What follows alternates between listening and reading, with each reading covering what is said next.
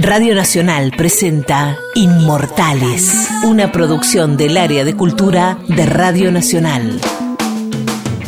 En esta edición, Crook por Willy. No madrugo para que Dios ayude a otros. Un recorrido en primera persona por la vida y la obra de uno de nuestros artistas fundamentales. Somos malditos privilegiados de vivir de lo que nos gusta, cosa que en los 80 no podías apostar ni siquiera a tu permanencia con vida haciendo lo que hacíamos, ¿no? Era todo lo que estaba mal, ser músico. Crook por Willy. Episodio 2. Lions in Love y su vuelta al país como solista. Funky Torinos y la embajada del buen gusto.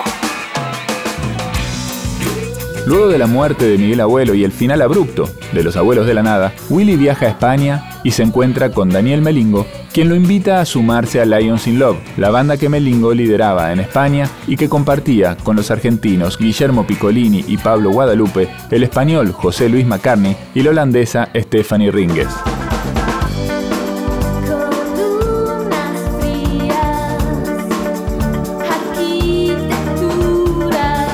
Esa variedad de nacionalidades se traducía en una música que mezclaba sonidos flamencos con bases funk y acid house, ideal para las fiestas raves que se popularizaron en la península ibérica por aquellos días. Es un tipo muy talentoso, Dani Melingo. ¿eh? Dani, es un honor eh, confundirse con él, aunque uno siempre tiene que pagar deuda. ¿Querés ser como yo? Te dice. Sí.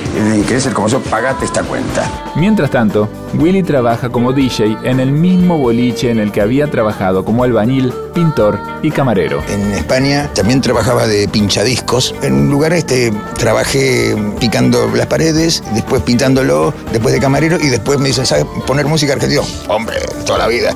Y estaba así, pues mi vieja eh, tenía un tocadiscos, pero si lo usaba se rompía. Y bueno, por supuesto, pero había que hacer lo que había que buscarse la vida.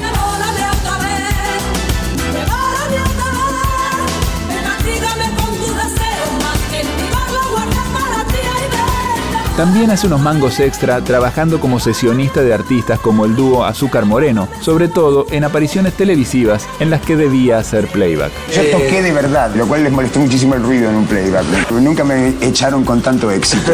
Luego fue cosas más tibias, como te invitan a retirarte o simplemente desaparece baboso, en fin, cosas así. De regreso en la Argentina, a mediados de los 90, Willy forma su propia banda, los Funky Torinos, con los músicos de jazz Valentino y Patán Vidal.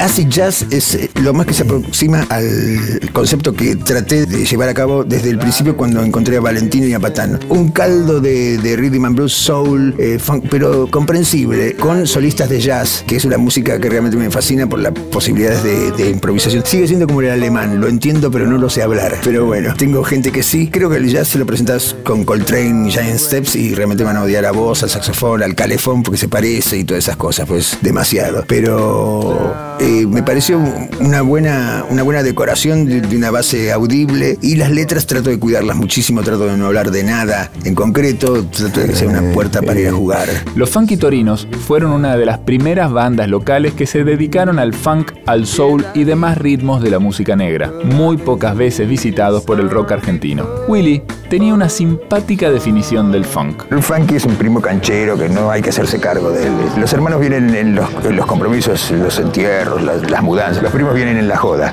únicamente. Y bueno, el funk me visita, la música felizmente también, y soy un buen instrumento de la música que pasa por mí, cuyos propietarios son los que la escuchan todo el tiempo. Tengo entendido que hay gente que opera con mi música, que estudia, que su mejor momento con otro ser pone mi música, o sea que estoy contento.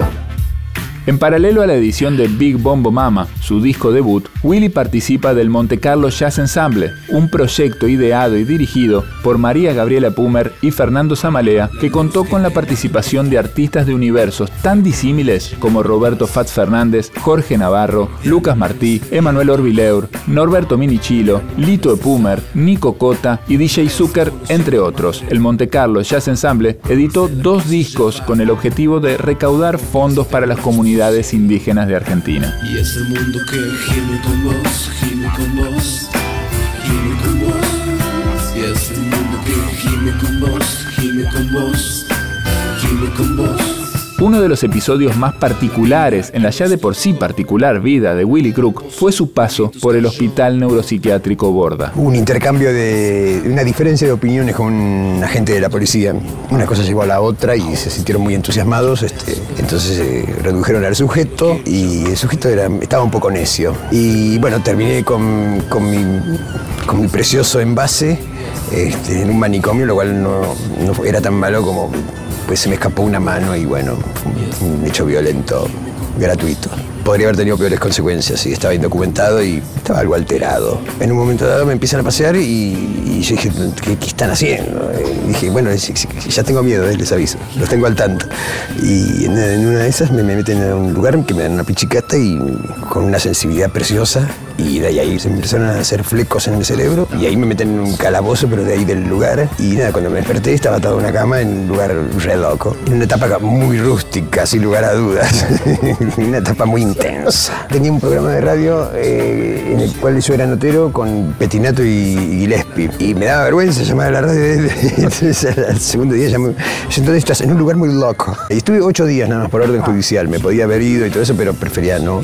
Y, y Semilla el bajista de Patricio Rey me llevó cuaderno y, y virome y escribí todo, si no, no había desperdicio. De esa experiencia le surgieron algunas reflexiones sobre la vida en sociedad, la rutina y el tiempo perdido. Era un muy buen lugar. Lo que pasa es que descubrí que los locos, este, estar loco es un grado de sensibilidad que te hace muy vulnerable a, la mala onda, a la mala leche del ser humano general. Por eso es un loco, es, realmente un paria intelectual y, sentimental, digamos.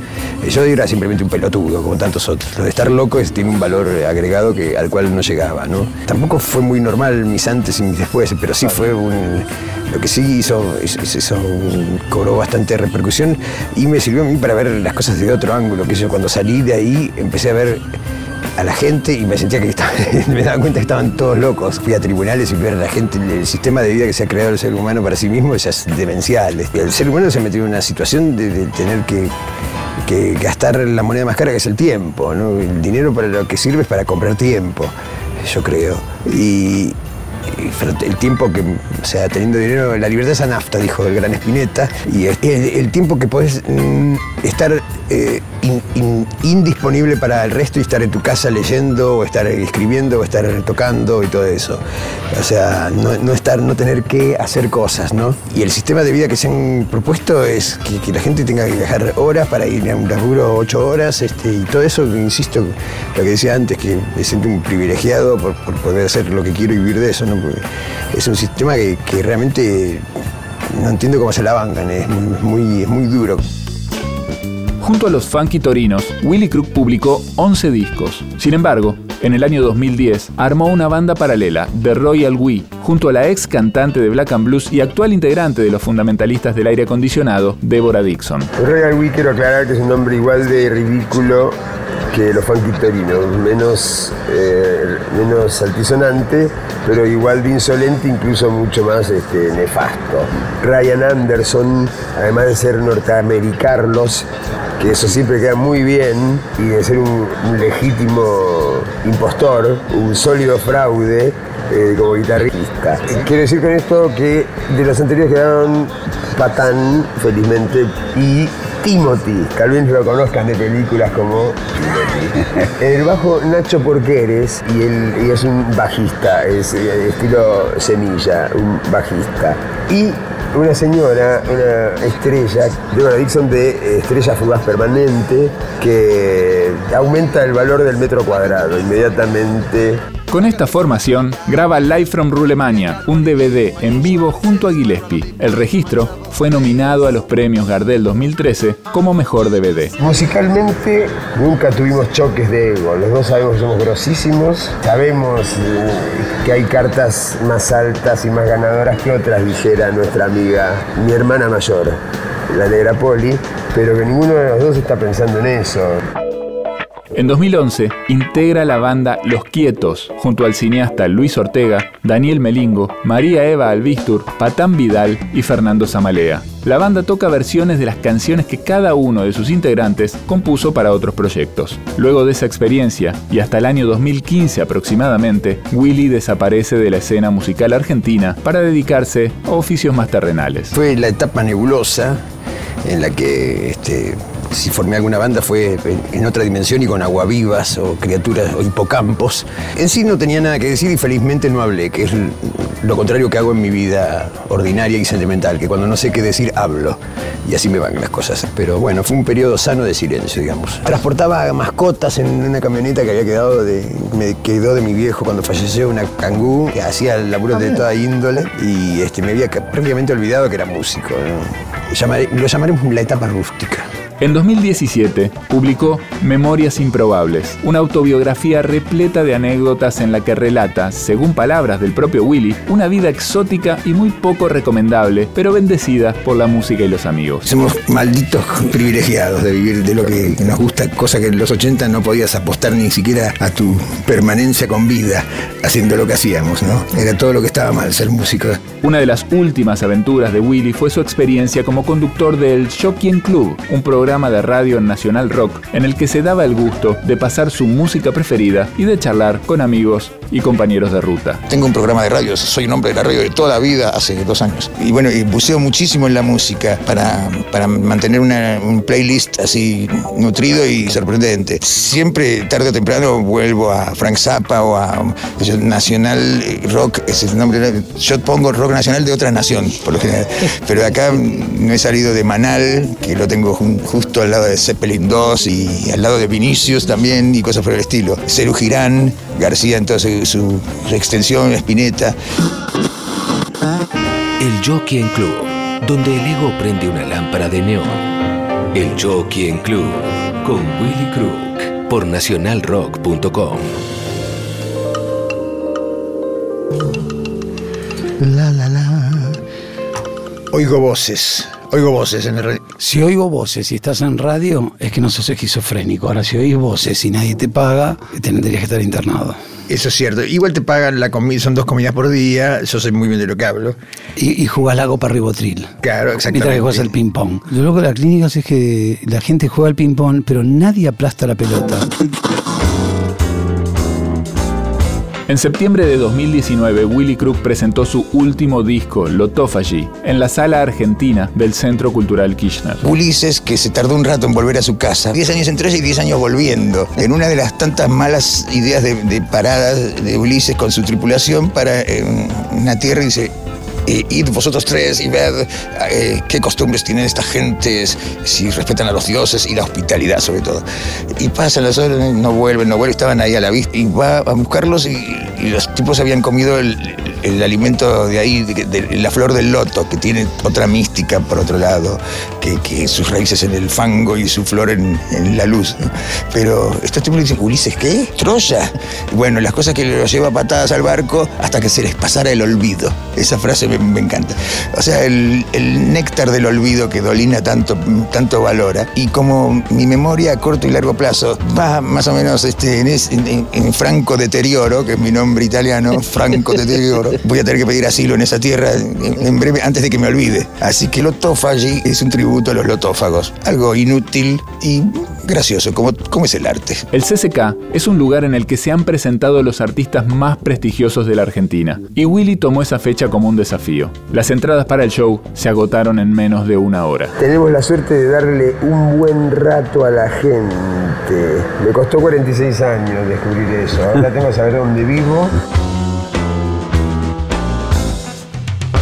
El 8 de junio de 2021, Willy Crook sufrió un accidente cerebrovascular. Fue internado en terapia intensiva e inducido a un coma farmacológico. Murió tres semanas después, el 27 de junio de 2021. Tenía 55 años.